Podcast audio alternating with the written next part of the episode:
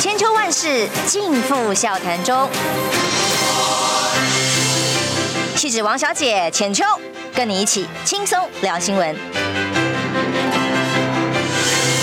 各位听众朋友，早安平安，欢迎收听中广宣网千秋万世，我是浅秋。今天礼拜一，我们继续要连线的是我们的借文集前大使，大使早啊！啊、呃，浅秋早，各位朋友大家早。大使说，近日就准备回归到现场来了哦，等他一段时间。今天早上比较新的消息是，刚刚在进来之前看到的画面哦，呃，德国总理肖兹 在一个公开活动里面突然碰到了抗议，这个抗议的方式是跟他呃合照到一半，突然把上衣脱掉，两位美女，然后就抗议他关于这个呃俄罗斯俄乌议题相关的议题啦，就比方说他们希望能够禁止全面禁止俄罗斯的石油啊、啊呃天然气啊等等的。这当然是在这个国外欧洲的抗议方式，这个台湾没有办法，台湾的那个风格不一样。但是台湾现在值得抗议的事情还挺多的。中介法今天在中时联合都是头版哦。那么讨论的重点都在于，它其实真的是把宪法第十一条保障人民的言论自由直接就要拿掉，呃，给。给掐住喉咙了吗？其实这个议题在一个多月前呢，我们节目就曾经邀请委员一起到我们节目上讨论过，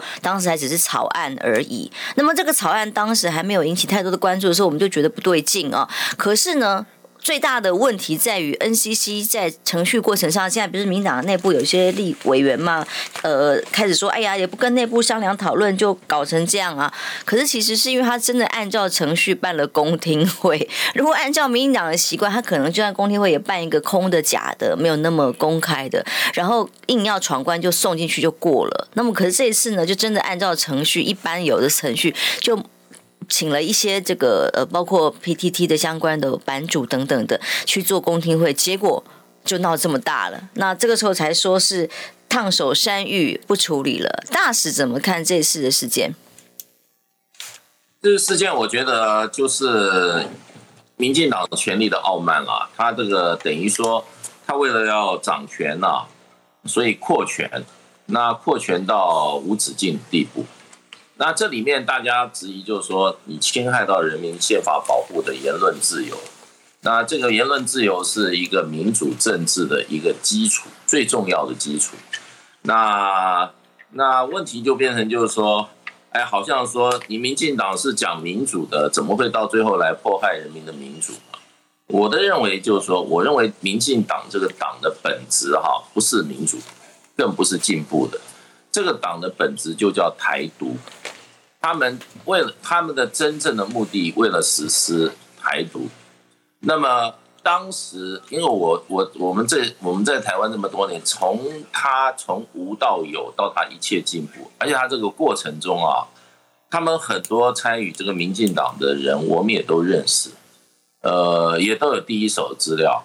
呃，第一个，他们绝对不是一个民主的一个有真正信仰民主的一批人，他们的真正的信仰是台独。那为什么会拿出民主这个呢？民主是他的怎么讲呢？第一个是他的伪装的颜色，遮羞布，遮羞布。第二个呢，因为他认为这个哈民主是可以达成台独的一个工具，所以他就主张民主，所以并不是真正。为了尊重人权，真正什么赞成民主政治而出来啊，真的在倡导民主，真的以民主为目的的。民主从头到尾对民进党来讲都只是一个工具，也就是说用数人头的方式，他会他认为会赢，所以他才接受，他才一直在叫民主，从头叫到尾。如果可以用暴力的手段或者用其他专制手段达成台独的话，他会。毫不犹豫的把他的党叫做好专制党或者暴力党，因为他什么手段都用，那他最后选择用民主的手段，所以他不是一个真正信仰民主、真正愿意推行民主的。所以到了他已经掌权了以后，他想要继续好永远的在其位，那当然就要用各种手段来确保他们永远的好掌握权力。那当然他就不让人家批评啊。那这是一他发觉他做了很多事情，现在越多越多越来越多的人要批评他。另外一方面，尤其这些传播的工具啊，在民民进党的人里眼里看啊，它是一个洗脑，它是一个啊散播意识形态的一个更有效的工具，所以他一定要垄断这个媒体，他要垄，他已经垄断了政府，他现在还不能垄断的就是媒体，所以他一定要通过一个工具，另外一个法律工具来垄断媒体，那是不是会侵害到人民的权？这个言论自由，他根本压根就没考虑，所以到了这个哈，有人起来反对的时候，他才发觉哦，原来这样做是不对的，这个对他的怎么样？对他的掌权，对他垄断这个啊整个政府哈，是有害的，所以他现在才会由苏贞昌出来哈，在这边好说来说啊，我没有说要立即推啊，可是我认为，只要环境许可，只要这个社会没有足够的这个抗衡的力量啊，他们还是毫不犹豫的好会推动这个这个好这个所谓的中数位中介法案，然后呢，他们的目的。在他们来讲，在民主民进党这边来讲，他们永远是有道德制高点，因为为什么？他们要追踪台，他们要推动台湾独立，他认为台湾独立是高于一切价值的。所以呢，现在整个哈，因为社会有一点反弹啊，他一时的稍微怎么样，稍微暂停一下，我想将来哈有机会他一定会推的。因为基本上他并不是说要撤回草案，这个是当 NCC 把草案开始提出来了之后呢，就我们就开始讨论这个话题，就开始质疑它的正当性、合理性，甚至违宪的疑虑。那么，可是现在行政院长只是因为呃这个议题被骂的太凶了，因为包括党内呃一些有良心的人，呃当年民党的创党价值就是从言论自由起家的，结果现在倒过来要把言论自由给扼杀，那么发现。苗头不对，尤其是网民们哦，大家乡民们开始，年轻人就是他们主要主打的族群，突然发现过去不管公投啊、来猪啊、呃这个环境议题、能源议题，他们觉得可以事不关己。可是这件事情可是攸关到他们自己的发言呢、哦。那么如果自己的言论，这些年轻朋友在任何的平台上面，不管你用的是脸书、用的是呃 PTT 或者是抖音或等等，你只要你的发言。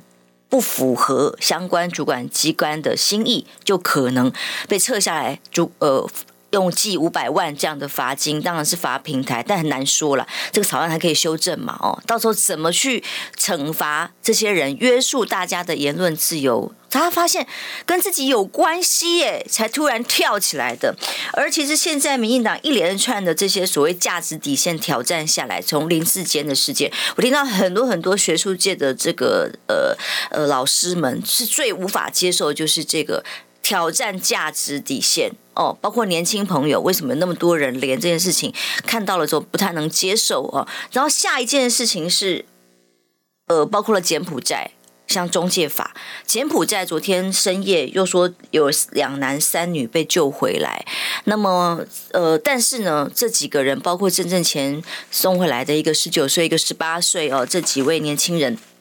都是付了赎金回来的，而这过程当中，我们却看不太到政府的角色跟功能啊，变民间想办法把赎金付了。其实这也是对方这个这个集团拿到好处了啊，然后把人放回来了啊。那我们政府机关还是只是在批评网红，或者是在呃嘴巴喊喊一喊说，哎呀，尤其是看看我们外交部长，又是这个“一带一路”造成的疑惑，那北。把这个相关的人呃贴红标签，然后抹黑人家，然后呢，政府还做了什么？就像中介法一样，都只是要把大家嘴巴封住而已，大家不能批评就没事了。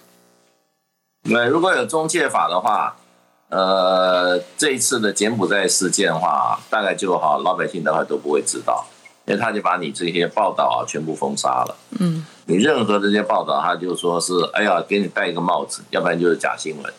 他很容易就可以把这件事情控制住了，所以你说中介法对民进党重不重要？重要，当然重要了。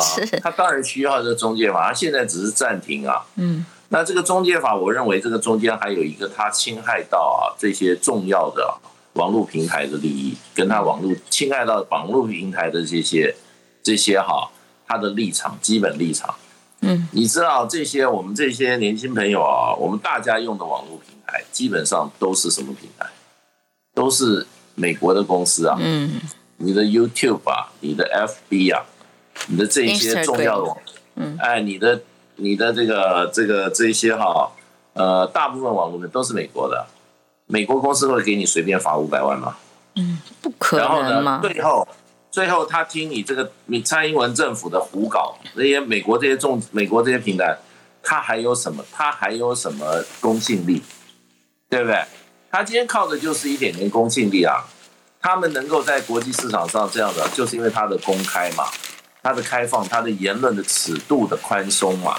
那如果都跟你民进党一样的话，哇，他也他也让你随便罚五百万，他就他就接受了你的哈民进党对他的控制的话，这一些网络平台的这些啊，基本上也就蒙尘了。他对他整个的全球性的发展来讲，那别的国家也都学民进党这样干的？来在他们美国人的网络平台上搞台湾式的言论自由标准，所以我认为其实这次不是什么网络团体啊，我们台湾的这些年轻人反扑才会造成民进党立刻喊卡。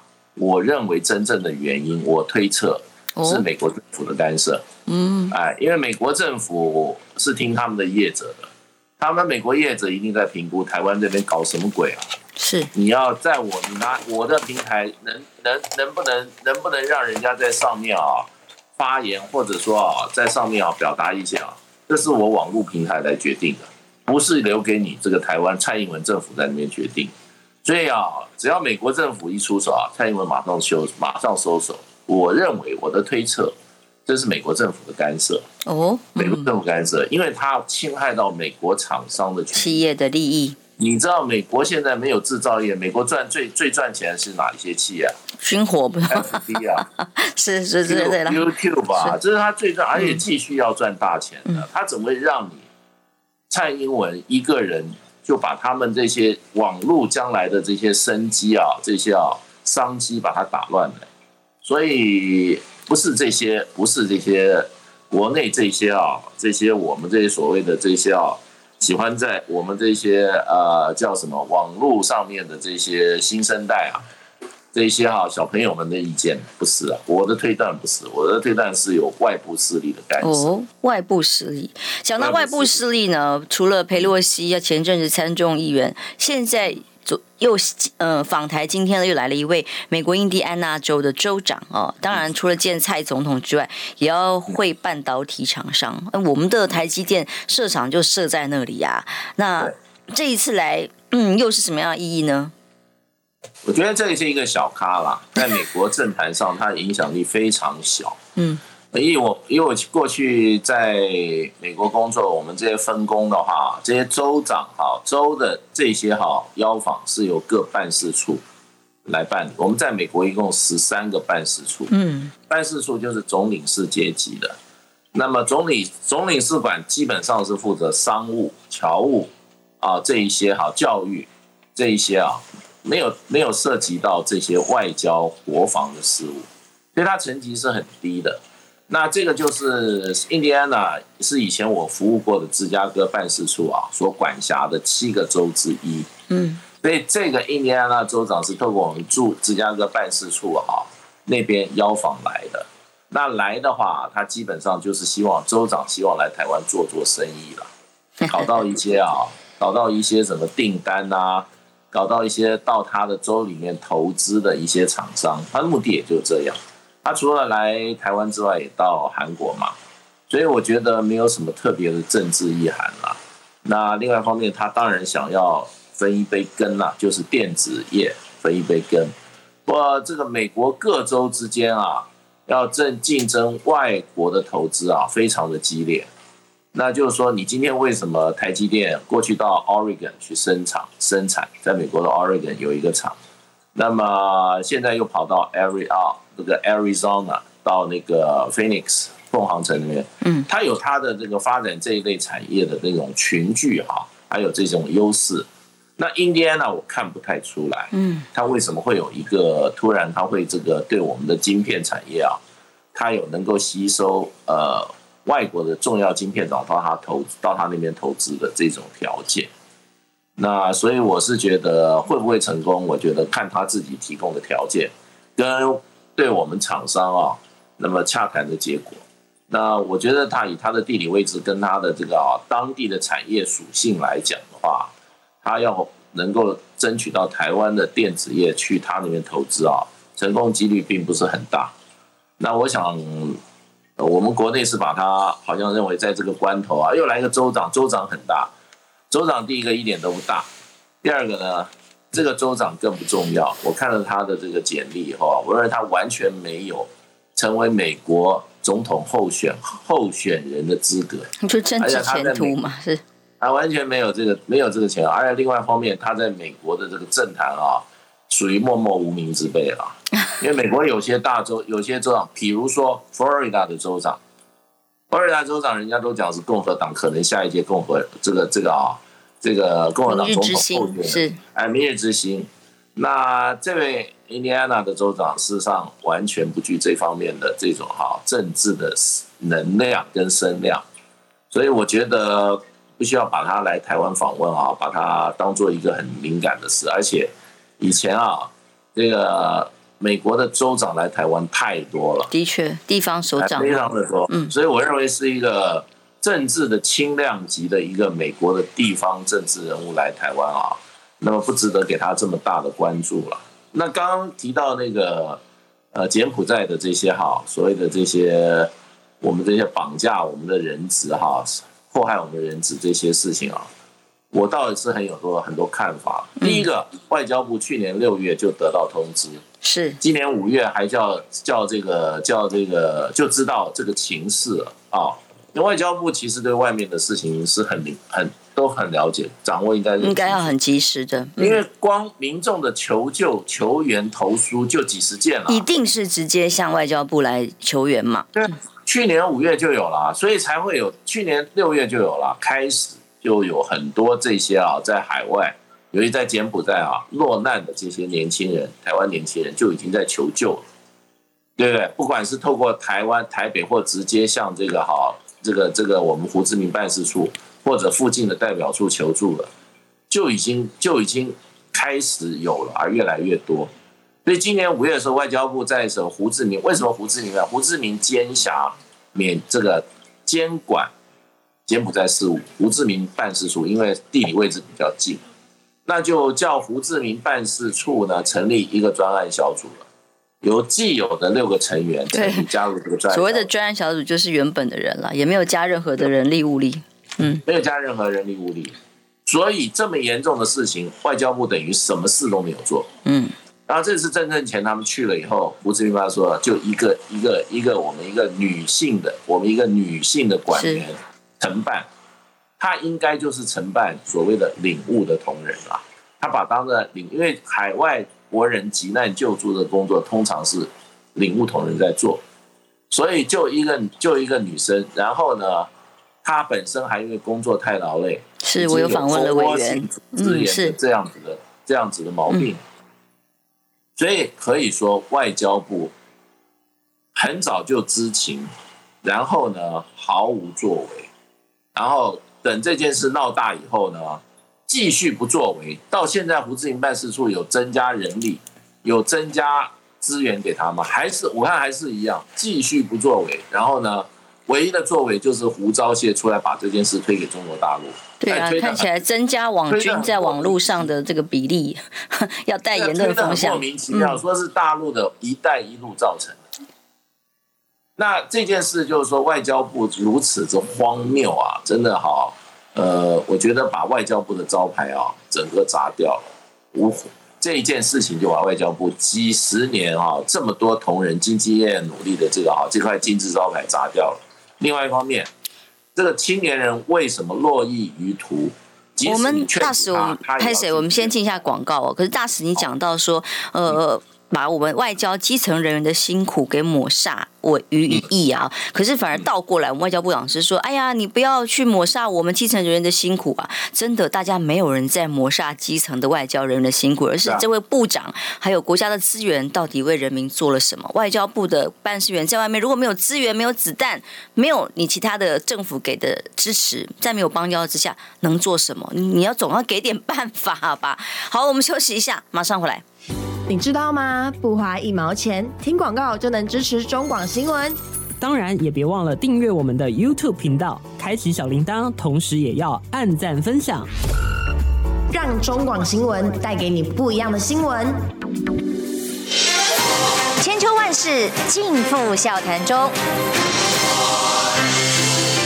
气质王小姐浅秋，跟你一起轻松聊新闻。中广新闻网千秋万世，时间来到八点二十七分，希望大家在一天一早的时候，我们对于这个台湾所有的舆论时事都有一个重要的掌握。我们立刻连线的是介文吉前大使哦，因为呢，如果今天我们没有掌握这些消息，没有对这些不当或者恶法或者是错误的政策有所感受，那么加以抵抗的话，啊，未来我们的所有的政策或者这些法案。就会落到我们头上来，让我们每一个人变成无法讲话，无法有言论自由，那么甚至被拿着民主自由的外衣包装，结果行独裁之实。这就是台湾目前可能的现况，一再挑战台湾的基本价值。柬埔寨的事件，除了外交人员，其实办事基层的人员很无辜啦。哦。外交部长出来讲的话，让大家听了很受不了。大使在外交系统那么久，看起来应该更是心有所感。我想就是说，呃，这个外交部啊，是一个一个能征惯战的哈，有长期这个征战经验的一群啊外交尖兵所组成的。那么一向哈，对于艰巨的任务啊都可以达成的。那现在为什么整个整个落期落期落差到这种程度啊？就是领导层出了问题。因为领导层不把资源，他资源的配置、人事的配置啊，他完全都给网军的吧？对他，他比如说这个部长，他重视的事情哦，是天天要跟中国大陆来对话，对话来来来这边挑战中国大陆，对不对？另外一方面，所有的资源可能基本上以美国为优先。那问题，外交部有一个基本的功能，就是保保护海外国人的安全。这个不是其他部会的事情，这是外交部专属的一项，不是权利，是义务。他今天存在，如果不能保障海外国人的安危的话，那他就应该要撤掉，应该由国防部出面，把薪水还给我们，要派军队出去救人啊，军舰啊，养你这些军队干嘛的？就是要保护你的国人啊。你外交部做不到的话，就国防部出来了。那外交部现在都没做到。他后发后来发觉为什么做不到？因为他根本就没有想要做。薪水小偷只想甩锅。嗯，对，他做了什么？没有做什么。他让裴洛西来，你看网络上传的，他花了多少？三块四百万美金啊，三百多万美金啊。这三百万多万投入到柬埔寨一个国家的话啊，老早这件事情啊，该救的全部都救回来了。驻外的第一线工作人员，事实上平常不是没有事做。平常要跟驻在国的这些哈治安单位、海关单位、政界的人物、情治单位、情报单位都要去啊做联系，都要跟他们有直接的管道，然后有事的事情就可以跟当地的政府一起合作，来帮你协助达成你的任务，拯救你的落难的国人，或者或者说呃出了事情的国人。这个平常都在做的，我们以前在外馆都在做。我们的我们每天中午要出去交际的原因，就是因要把我们的工作伙伴的关系要建立好。所以这个就叫管道，管道，管道。外交部外交工作最重要，你要有没有外交的邦交情况之下，就还是要想一些办法。呃，我我跟你讲啊，要说没有邦交做不了事的话，这就是最大的欺骗。嗯，我们现在只有十五个邦交国，是其他通通没有邦交，真的，通通可以办得住。嗯，然后呢，我们事实上话，我们我们说在柬埔寨没有代表，没有办事处，我们没有办事处的国家几十个啊，那照样有事情要解决啊，所以我们有监管。比如说你柬埔寨业务就由谁管？就由这个胡志明这个胡志明办事处在监管。你出了那么多事，而且我们台商去了那么多。你还没有政府还没有跟当地的政政治人物哈，就相关的机构建立联系啊，就已经是一个大问题。那问题你回过头来，你不重视的话，你不给这些监管的这些哈，像胡志明足够的人力跟物力的话，你就是不重视啊。是你你这些政政务官员根本就不重视，所以呢，问题就出在吴钊燮本身，也没有人在怪基层人员啊。今天有人在怪我们的基层人员吗？没有啊，只有吴钊燮在推包推锅给基层人员。对啊，像吴钊燮，对对，民进党最烂的几个政务官，陈时中、吴钊燮，还有那个哈，那个农委会的主委叫什么？陈陈吉仲，是这几个真的是哈，古今中外之庸官呐、啊，简直好要写在历史上啊，这些啊，他们是第一强。绝对排名。没有没有，还有还有数一数二，真的要排不好排。我们也可以谈一下陈时中，他实在是太神奇了。他的指挥中心记者会讲的话呢，其实我们常常丈二摸不着头绪，因为他自创金句，而且金句常常是没有意义的。大家问的事实的内容得不到答案，他用一些模糊的，然后听起来似是而非的言论，然后把它带过去。但这一次又来了哦，他现在已经是候选人的身份，对。一个疫苗的采购价格，买了那么多疫苗哦，包括因为有很多人攻击他呀，吴子嘉说，呃，光我们一些疫苗采购，呃，一出期哦，就可以在香港的这个订单里面可以看到合约高过市价一亿美元美元哦，他是他的指控啦哦。那到底事实是不是这样？他没有人从给过答案。好，那他说，如果说所有的在野党的质疑批评都是呃抹黑哦，那好啊，那可以麻烦他把这个采购的内容哦，合约或者至少 totally 的价目哦，你把它公布出来之后，大家就可以知道分。分一分算一算就可以知道大概单剂多少钱嘛？那高端是不是比其他的疫苗哎又高了多少？那现在使用率怎么样？已经大家不知道了哦。那连采购价格、各个疫苗的时程啊、合约啊，哎完全不知道，然后还要封存。那他又在解释，解释说我们不是封存，我们是按照公文的时程，一般就是要保存三十年。啊，这是在讲什么？就是他们不愿意把内容公开，让人民来检验。哦，到了从指挥中心不让记者提问，然后到了现在参选人身份，还是讲得不清不楚，用一些模糊、似是而非的理由跟说法，在混混淆视听。那这样的人要当台北市长，也是数一数二。呃，蔡蔡英文总统现在最重要的心头肉之一啊。这个整个封存，这个他这个有关这个新冠疫苗采购相关公文三十年啊，我只有四个字，就是啊，做贼心虚。嗯，要不然呢？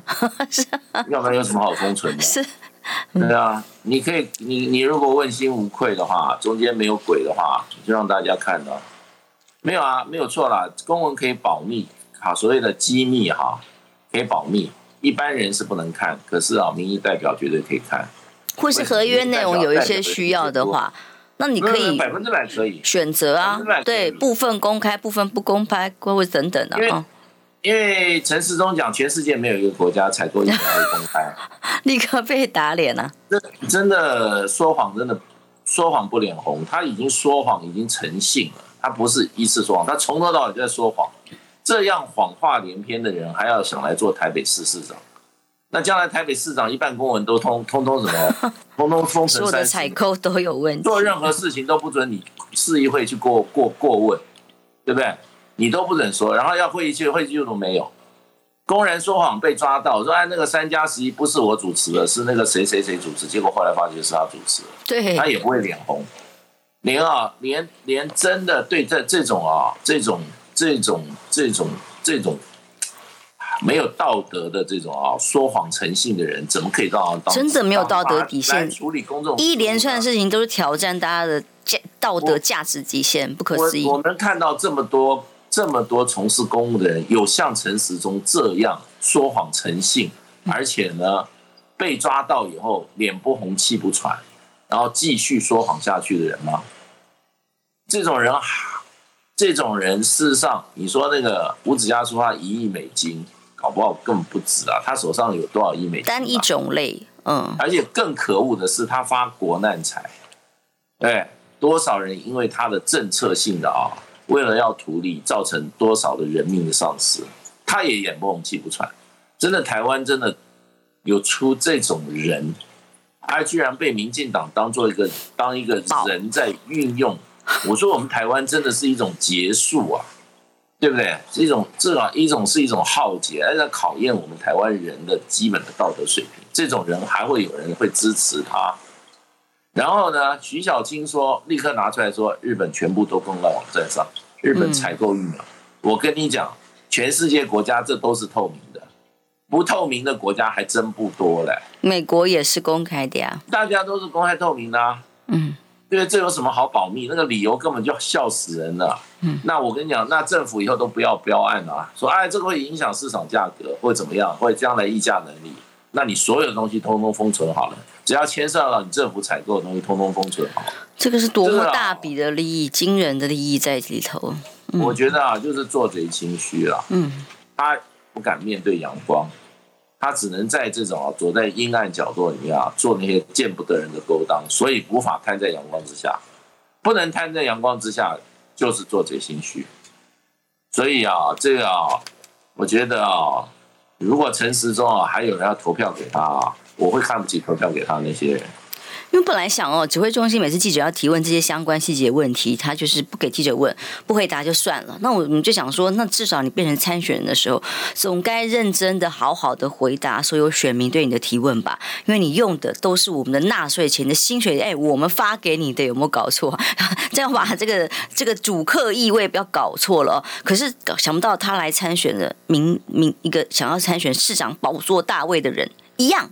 态度是跟在指挥中心一样的高高在上，一样的选择性的回答。那选择性的回答，对他怎么面对选民对他的疑问呢？完全讲不清楚，然后用一些话术继续在兜，一样是让人听不懂。这个我真的觉得我们台湾怎么会出这种啊这种人？真的，我们身边的人真的碰到这种人真不多。真的啊，碰到事事情啊，真的是稀奇就对了。碰到这种啊，我我这两个字啦，碰到这种人啊，只有两个字：无赖。对，做贼心虚的无赖。嗯，对，他们还都可以理直气壮哦，这个才是最佩服的地方。所以，我们从哦林志坚事件好到现在还是不承认这个论文是有问题的嘛，还不知道陈明通会被怎么的。呃，最后官位啊，各方面啊，啊、哦，有没有什么任何的机制可以以呃自己该负的责任能够负责，然后再来。中介法现在只是缓议哦，要把大家的嘴巴都封住。这件事情还不知道什么时候真的要通过。民进党现在在宣传是十八岁的公民权投票的问题，年底的投票哦，还是以年轻人为主轴啊？但年轻人现在买不买单？哎，他也要把年轻人的得罪光了吗？再来看看陈时中对于疫苗封存，太不公开的太多了啦。三加十一会议记录，然后甚至连我们的呃快筛剂。都是问题哦。那动不动就说公开透明，可是实际上却是走相反的路。我们待会回来来讨论一下哦。今天中时联合大家都在做中介法，哎，可是呢，这个自由呃中时的头版也是有这样的消息，就是台湾有事，所以日本。怕是台湾有事，就赶快部署了千枚的远程飞弹，它的范围射程可以高达一千公里，涵盖中国跟北韩的沿岸。这当中的意义又是什么？哦，是不是真的是在帮美国老大哥看管亚洲地区？我们休息一下，马上回来。听不够吗？快上各大 Podcast 平台搜寻中广新闻网新闻，还有精彩节目都准时推送给您。带您听不一样的新闻，中广新闻。千秋万世尽付笑谈中。气质王小姐浅秋，跟你一起轻松聊新闻。中广宣网千秋万世，我是浅秋。我们礼拜一继续要跟暨大使连线哦。谢谢线上言语又给我们的斗内，他说慈善团体、企业家采购疫苗都能公开透明，为什么我们政府拿纳税钱买的疫苗却不能公开？让人怀疑有猫腻，这是大家一般人的想法呀。你看看，当红海跟这个台积电一起出资捐赠的疫苗，讲什么时候到就什么时候到。几乎非常精准，一天不差。还有，如果这个疫苗到底多少的数字，它连冷链的供应的价格一起同包告诉大家，这么多剂的价钱的疫苗多少剂，然后采购了多少钱哦。当然他没有公公布单价哦，可是这样除除数学好不就知道了吗？嗯、那可是呢，他数学不知道是不好还是整个脑袋不好还是心不好，不知道。等他就把这些通通跳过，然后就糊弄稀里糊涂的说：“你看企业啊，全世界啊，大家都没有办法公布，没有人在公布的哦，真的是在哎七月讲鬼话，是大家的真的心里非常深的感受。”对，这些这些这种恶质真的无底线了。嗯，而且最重要的是，我们这个我们这个政府不是五权制吗？这些检调单位、司法单位啊，还有啊，还有这些民主社会，还有一个第四权啊，也就是这些社会的这个舆论的监督啊，媒体新闻的监督啊，现在全部失灵了。嗯，就任凭啊，蔡英文啊、陈时中啊、陈吉仲啊、吴钊燮啊，凭一张嘴，再怎么样，在霸凌整个社会，霸在霸凌整个政府，在霸凌整个国家，因为。卫福部里面没有一些有良心的公务人员吗？看他们为非作歹也无所无无，根本是无可奈何。更可悲的，整个社会对这些人无可奈何。还有更可悲的，我们有到底有没有民？我们到底有没有反对党啊？嗯，我们这社会有没有制衡能力啊？政治上有反对党啊？现在都顺到都轮到我们这些人在怎么样做监督工作？嗯，对不对？这个社会怎么，所以台湾真的是很沉沦，我是真的蛮痛心的。那么看着一群恶人啊，在那边啊群起为恶，而大家啊束手无策。我们我们真的对很难很很少对台湾这个社会这么这么这么好，这么无奈跟这种哈感觉到哈真的悲哀啦。嗯、就是说，这样声音真的现在是蛮普遍的，真的是束手无策、无奈。做一个平民百姓啊，真的在这边哈，每天只有怎么样？真的只有只有万谈呐，整个机制失灵啊！你也没有任何的制衡，你也没有任何的这个反对的力，反对党存在的存在的该做的事也没做。我都不晓得为什么会可以纵容这些人这样嚣张到这种程度。无法无天，胡作非为，哦，然后呢？年底该给他们一个教训了，各位朋友。压善良百姓，嗯，这个只有在以前这些啊，以前那个叫什么，在这个清末有一本小说叫《三十年目睹之怪现状》，那里面就把当时的社会风气啊、政治风气啊那些恶劣的地方都记录下来。我看今天民进党当政的台湾啊，这个状况比当时清末啊还还不如。因为这个为官者道德啊之好之道德之低劣，公然扯谎，然后呢，公开到处扯到处啊这个啊甩锅，然后被抓到以后啊，不但啊没有受到任何应有的制裁，还啊神色自若啊若无其事啊继续骗，继续骗。所以我会觉得台湾从来没有像沉沦到今天这种地步过，从来没有沉沦到这个地步过。嗯，那就是这些人，蔡英文带领的哈，陈吴钊燮、陈时中、陈吉仲啊，还有这些苏贞昌这些酷吏啊，还有一些啊，这些啊吃香喝辣，然后呢，然后充满了权力傲慢的这一批人啊，所搞出来的这些人啊，不下台啊，台湾永无宁日。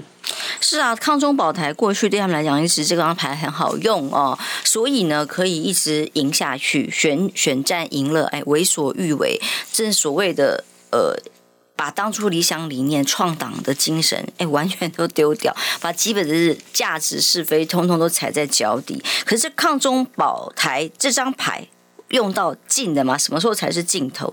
如果两岸一直这么兵凶战危，它还可以一直用下去吗？那么最新一个消息，这个是日本读卖新闻的报道，他们由日本官方人士透露的哦，日本要引进大概千枚的远程巡弋飞弹，部署在日本的西南诸岛到九州一带，这是为了因应台湾有事要。降低跟中国之间的飞弹实力的差距，那么甚至跟北韩这里的这个压制也有关系哦，因为北韩也有一个超高速的超音速的飞弹部署哦，所以呢，他们的意思就是说要提升拦截能力，甚至可能对于区域的联防有压制的作用，怎么看？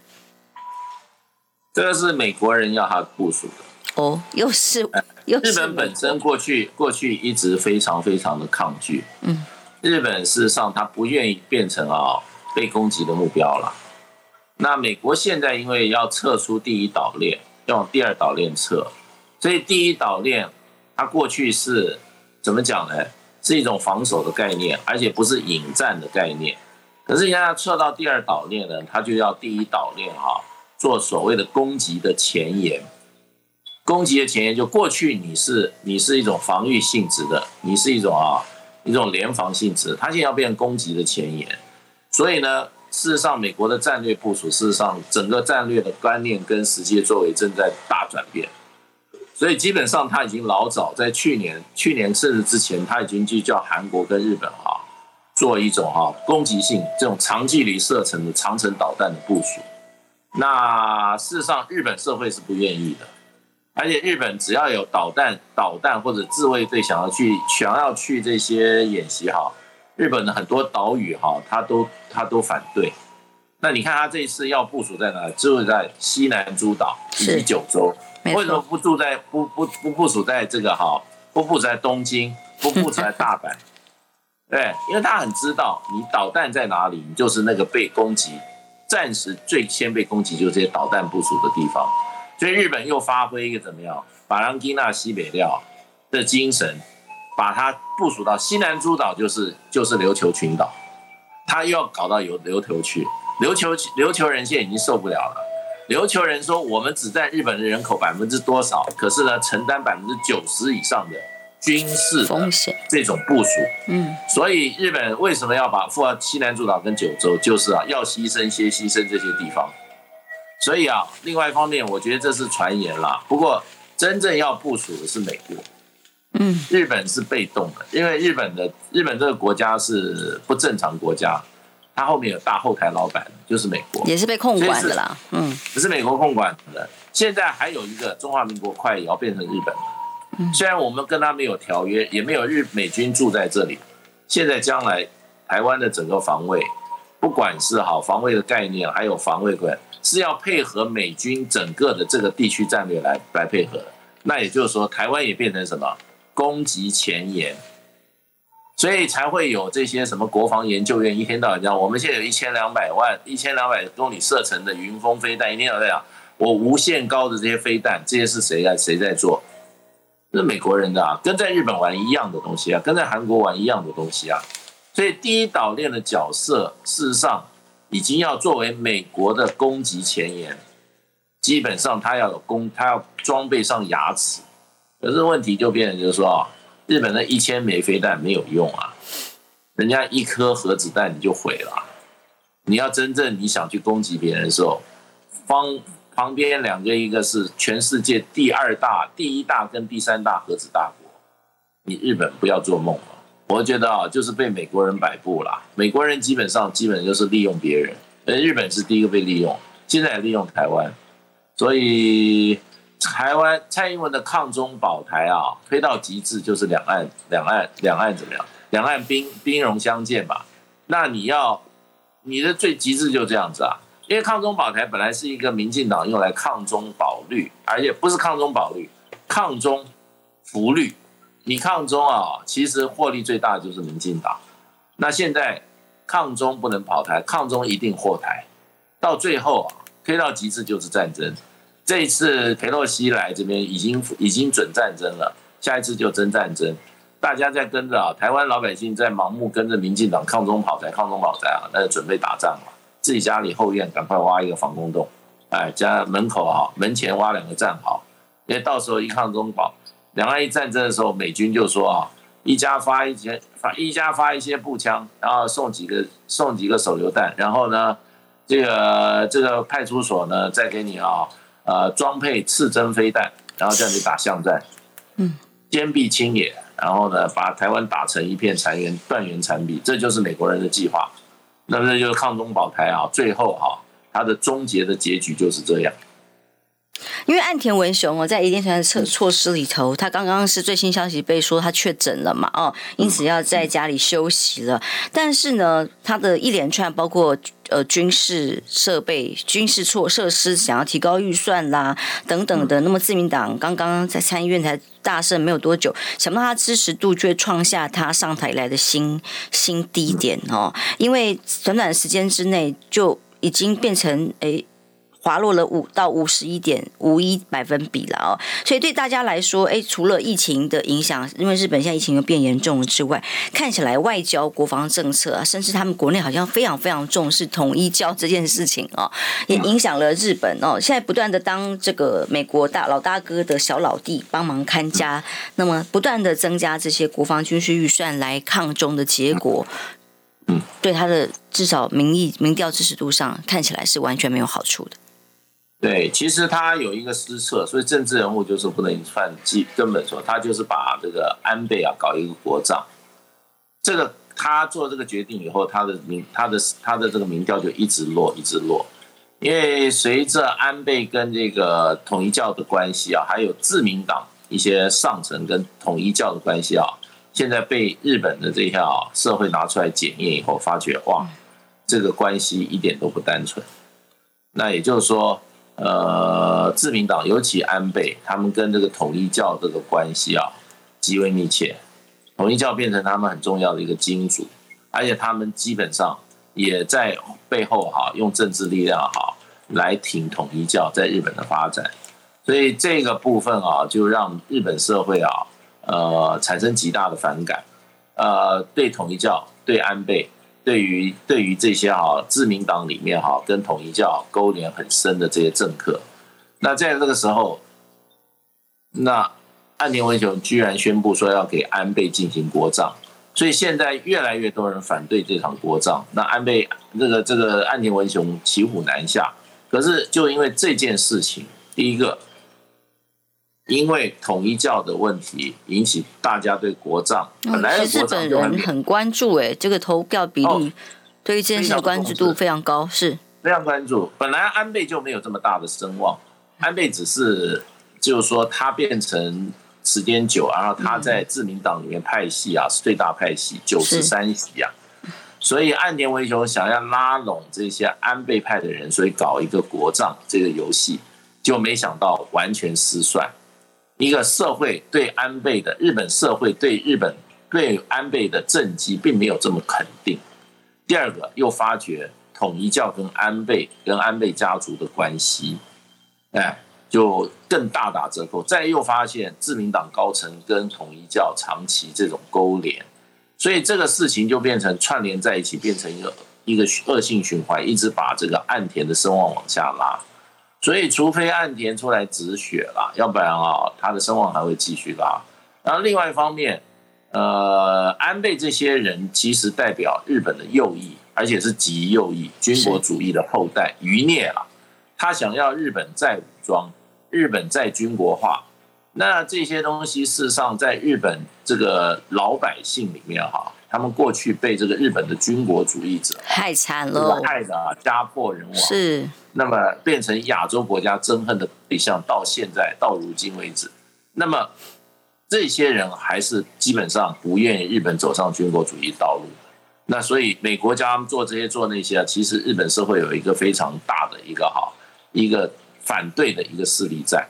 那随着安倍这一次他们这些啊呃出事以后啊，显现出自民党跟安倍背后啊。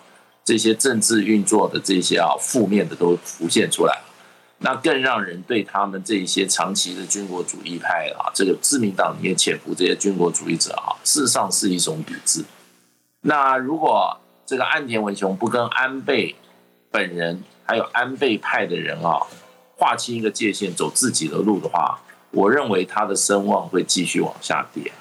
那这次其实。就是说，他跟安倍派的妥协，想用安倍哈来巩固自己在自民党的这个哈地位的哈，那么更巩固自己的权利哈，这个算盘现在看起来是打错。嗯，如果他不推安倍国葬，他本来在参院选举的时候是漂漂亮亮的，但现在却反而反效果。正后坐力正在发生。安倍他们才有。谢谢，不好意思，时间到了，大使，拜拜。